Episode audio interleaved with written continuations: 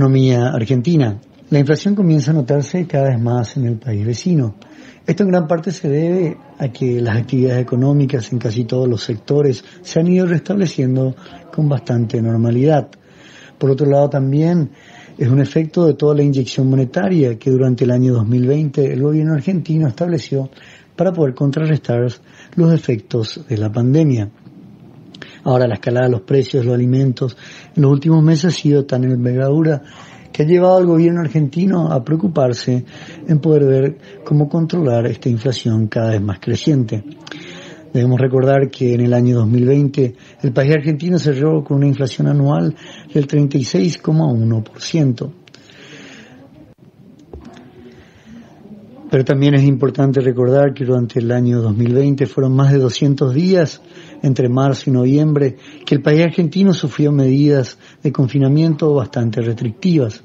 Por otro lado, también la demanda se encontró deprimida, es decir, los cambios de preferencia en los consumidores, el miedo a, a congregarse, como también el descenso en los ingresos ha hecho que esta demanda agregada disminuya significativamente.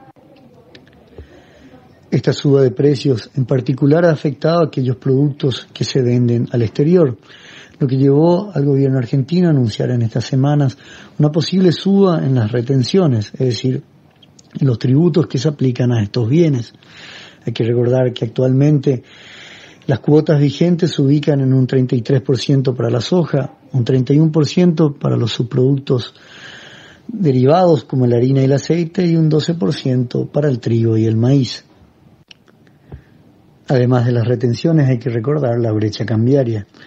Es decir, por cada dólar que el productor argentino exporta recibe actualmente 90 pesos, cuando el mercado internacional cotiza a 150 pesos el dólar. Es decir, por cada dólar exportado el productor argentino además pierde 60 pesos.